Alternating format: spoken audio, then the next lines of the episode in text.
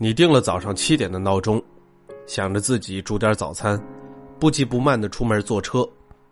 但是闹钟响了以后，你又睡了半个时辰，来不及吃早餐了。你饿着肚子出门赶车。你的经验告诉你，这个时间来得及。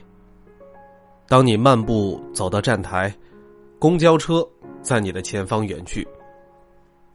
你花了五分钟。来纠结是打车还是等下一辆公交车。当你终于决定奢侈一把，坐上出租车副驾驶的时候，后视镜里熟悉的那辆公交车来了。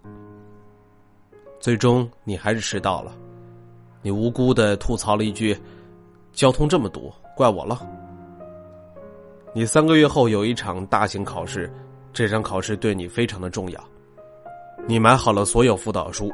咨询了所有可能有帮助的人，你在日记里给自己打了两页鸡血，甚至在朋友圈高冷声明备考期间停用一切社交网络。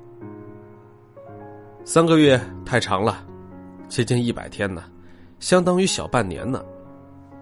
你用了一周的时间来细嚼慢咽第一本辅导书的第一章节，每一页都看得很仔细。笔记也工整的让处女座汗颜。你翻看着笔记本，觉得自己太过励志，那就放松一下吧，奖励自己休息一天。一天很快就过去了，它对于三个月来说可有可无，那不如再休息一天吧。休息两天后，你突然觉得，其实复习嘛，何必那么苦大仇深呢？自己脑子好。劳逸结合才是最好的复习方式了。你恢复了一切娱乐活动，该吃吃，该喝喝。愧疚感涌上来的时候，就勉为其难的看点书。一个月过去了，两个月过去了，两个半月过去了，再不备考就要歇菜了，报考费也挺贵的。于是，在别人复习第 N 遍的时候，你开始了第一遍预习。考试就差两天了，你书都没有看完，只好熬夜强记着不知道哪个网站找来的短平快重点，边背诵边心疼自己熬夜熬坏了身体。开考、答题、交卷、放榜，别人考上了，而你没有。你安慰自己：“我就正经复习了一个礼拜，我要是像他们那样开启学霸模式大半年。”我肯定考的比他们好。工作日的时候，你想着周末要跟家人打个电话。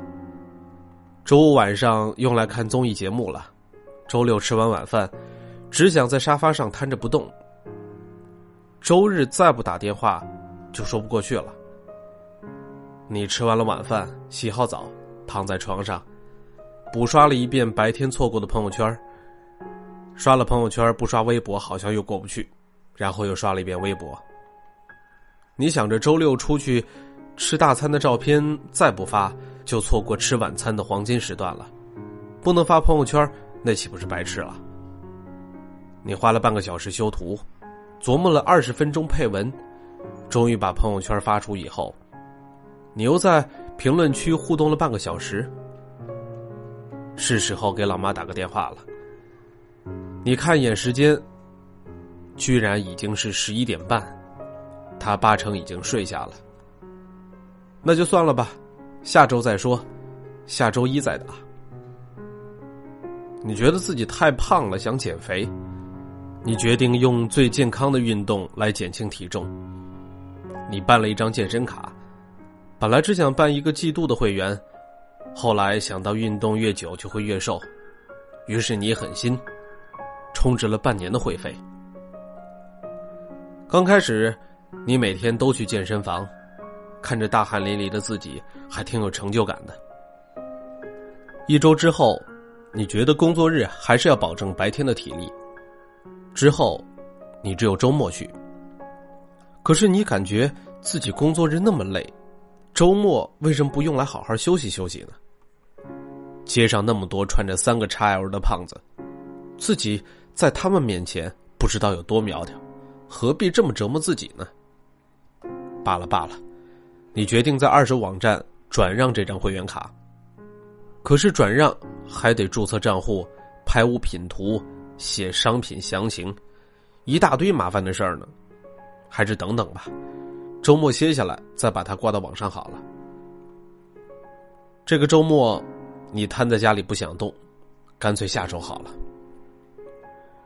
终于等到了一个周末，你决定拍几张健身卡的照片，可是你突然发现自己的书桌很乱，自己整个家都很乱。没有一块地方能搭得上自己岁月静好的拍照风格。你决定待会儿把家收拾干净了再来拍照。这个待会儿，一待就是一个多月。家里终于乱到无法忍受了，你抡起袖子，花了整个下午来把家里打扫干净。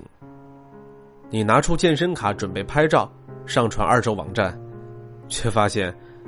卡已经超过使用日期了，切，白收拾了呀！你呀，就这样继续的拖延下去吧。